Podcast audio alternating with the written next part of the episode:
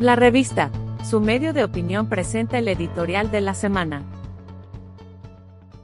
Las nuevas señales políticas.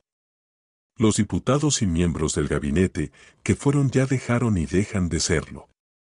Un nuevo grupo de legisladores, ministros y presidentes ejecutivos evidencian el significativo cambio de perfiles, quienes con presidente Chávez asumen las riendas del poder en forma plena. Lo hace sobre un camino difícil de transitar a partir del 8 de mayo. Algunos han sido cuestionados, pero eso no parece incidir de momento en este proceso de renovación.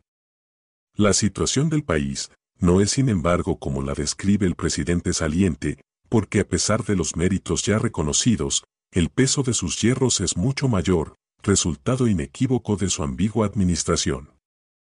A la factura pagada por el Partido Acción Ciudadana, sumó posiblemente la gestión del presidente Luis Guillermo Solís, pues de otra forma no podría explicarse el hecho que el PAC no pudiera elegir ni un solo legislador con apoyo ciudadano.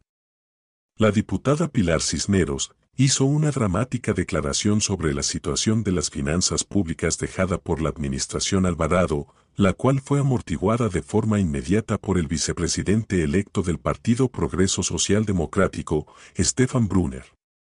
Sin embargo, las palabras de la diputada Cisneros aún flotan en el tenso ambiente sobre la situación real que impacta la economía nacional.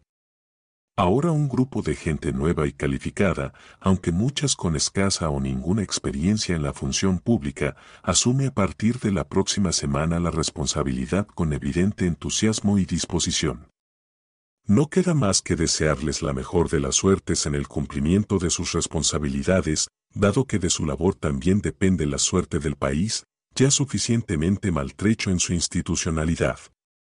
Un enorme desorden, ausencia de recursos, corrupción rampante, creciente desempleo, grupos de interés en estado de alerta, poderes fácticos desatados, más una seguridad social y ciudadana en elevado riesgo dibujan el panorama ante el cual se enfrentará el nuevo gobierno. Las nuevas señales en estas pocas semanas han sido alentadoras porque incluyen un directorio legislativo multipartidista y capacidad para dialogar posibilita asimismo acuerdos consensuados con la oposición en una primera agenda de sesiones a manos del Ejecutivo.